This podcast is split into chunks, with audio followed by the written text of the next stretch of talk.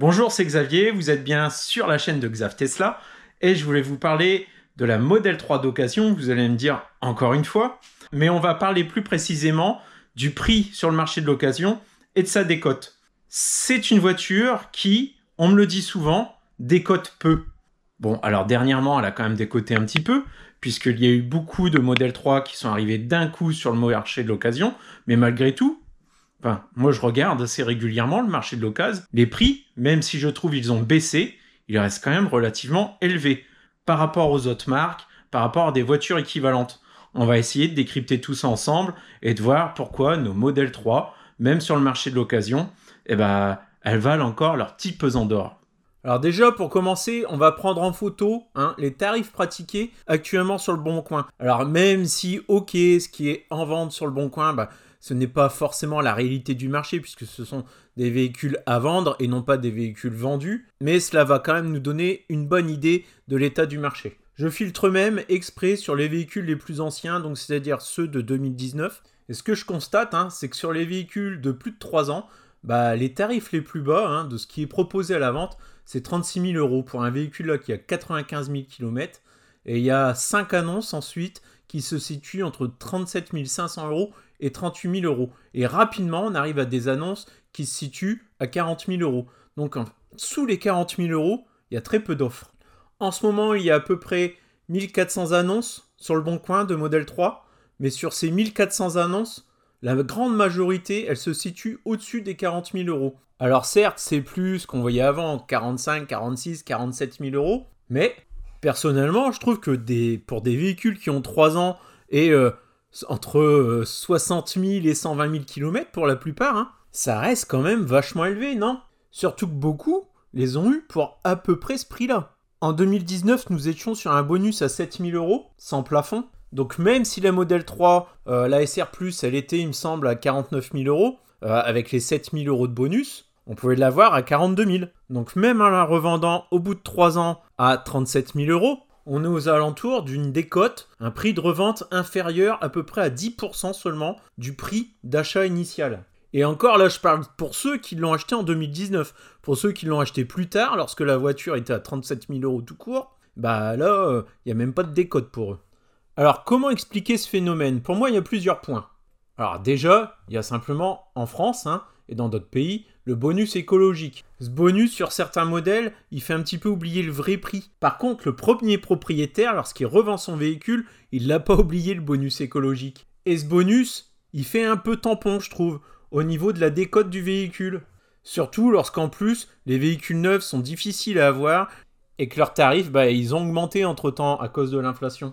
Donc le bonus, c'est un petit peu, on en bénéficie lorsqu'on achète le véhicule et on en récupère en plus une partie au moment de la revente. Alors ça, c'est sûr, hein, ça fait beaucoup grincer des dents, surtout lorsqu'on est acheteur. Dans un monde idéal, en tant qu'acheteur, on aimerait bien bah, faire une simple opération, prix du neuf, moins des cotes, moins bonus euh, que le premier propriétaire a bénéficié. Mais la réalité du marché, elle est autrement. Bon, j'ai d'autres arguments. Passons au deuxième.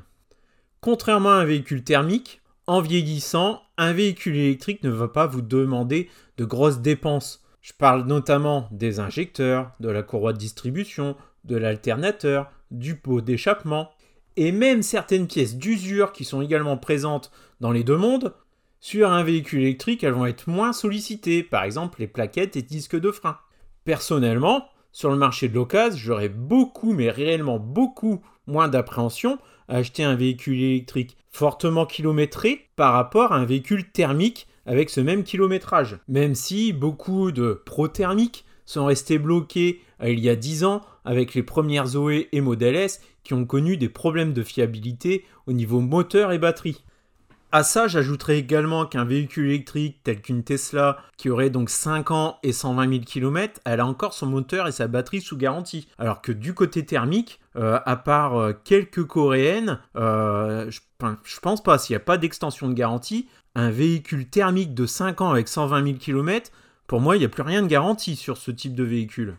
Donc personnellement, c'est encore un argument qui fait que le véhicule électrique, pour moi, c'est normal qu'il décote moins qu'un véhicule thermique, puisqu'il s'use moins et je vais avoir moins de frais d'entretien dessus. Surtout que bah, passer un certain kilométrage, sur un thermique, les frais d'entretien, c'est pas rien. Hein. Je sais pas si vous avez déjà fait changer des injecteurs, une courroie de distribution, un alternateur, mais vous en avez rarement pour 100 ou 200 euros. Hein. C'est tout de suite des plus de 500 euros. Et bien sûr, sur un véhicule thermique, lorsqu'on commence à avoir une panne, généralement tout le reste suit, tout s'enchaîne. Bon, passons à mon troisième argument. Et là, c'est surtout un argument Tesla. Alors pour ceux qui ne me suivent pas, alors je vous invite à le faire et à activer les notifications, l'abonnement, etc. Moi j'ai deux Tesla, une qui va avoir 3 ans et l'autre qui a 6 mois. Et celle qui m'a été livrée il y a presque 3 ans, bah, elle s'est mise à niveau au fur et à mesure. Et pour celui qui ne connaît pas les Tesla dans les moindres détails, bah, pour le néophyte, hein, ce sont les deux mêmes voitures avec les mêmes fonctionnalités. Sur ma première Tesla, j'ai connu trois versions majeures d'interface l'arrivée du mode Sentinelle, l'affichage des caméras latérales, Disney, des nouveaux jeux, etc., etc. Bien entendu, il y a quand même eu des petites évolutions sur la modèle 3 que je ne peux pas avoir sur ma SR, parce qu'il s'agit de matériel, donc par exemple le volant chauffant. Mais dans l'ensemble, ma modèle 3 de 2019 ressemble fortement à mon modèle 2022. On va surtout la reconnaître à l'extérieur parce que j'ai des chromes et l'autre a des barrettes noires. Ensuite ça, les goûts et les couleurs, il y en a certainement qui préfèrent les chromes au noir. Lorsque j'ai réceptionné ma nouvelle modèle 3, j'étais content, j'avais un nouveau processeur à l'intérieur, le Ryzen. Mais euh, effectivement, il m'a semblé tout de suite plus rapide que mon ancienne. Mais petit à petit, bah, il y a eu des mises à jour sur mon ancienne qui fait que l'écart est quand même moindre. Et euh, bah, ils ont optimisé euh, l'ancien affichage pour qu'il soit quasiment aussi rapide que mon Ryzen. Et encore là, je vous parle des choses qui ont été ajoutées. Mais sur ma nouvelle, il y a aussi des choses qui ont été retirées. Par exemple, le réglage des lombaires côté passager. De même, j'ai un moteur moins puissant que sur mon ancienne. Mais dans l'ensemble, aujourd'hui, que vous ayez une modèle 3 de 2019 ou de 2022, bah, lorsqu'il y a une nouveauté qui sort, vous la recevez aussi bien sur la 2019 que la 2022. Donc c'est toujours un véhicule up-to-date, même s'il a plus de 3 ans. Et je pense vraiment que ça, ça fait partie de la décote qui est moins important que sur les autres véhicules. Parce que les autres véhicules, bah, les constructeurs, c'est simple, ils, ils font pas ce type de, d'effort. Leurs anciens véhicules sont un peu oubliés parce qu'il y a la nouvelle version qui est sortie.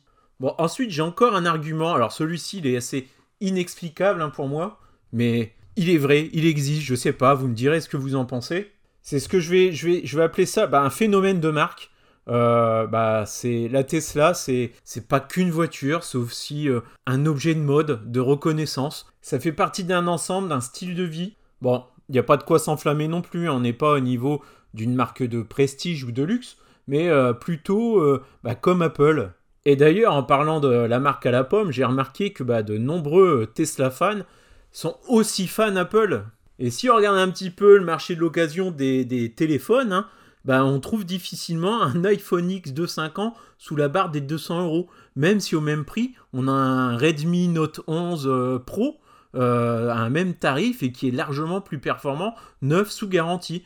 Mais non, il y en a qui préféreront euh, bah, avoir un iPhone X qui a 5 ans plutôt qu'un téléphone milieu de gamme Android performant. Je sais pas trop si vous arrivez à voir un petit peu le parallèle que j'essaye de faire euh, avec Apple, mais bon, Tesla en même temps, c'est pas une, un constructeur automobile, c'est avant tout une marque, euh, c'est, de la tech. C'est pas, c'est pas 100% auto. Du coup, il y a vraiment cette notion. J'achète une Tesla, c'est une valeur sûre, et quelque part, c'est l'accessoire qui va avec mes chaussures, mes vêtements, machin et tout de telle marque, mon iPhone euh, dernier cri, et parce que je suis un mec cool et branché, j'ai une Tesla. J'ai du mal avec ce concept, mais c'est un truc que j'entends souvent et qui, ma foi, euh, je suis peut-être pas assez euh, urbain, branché, etc.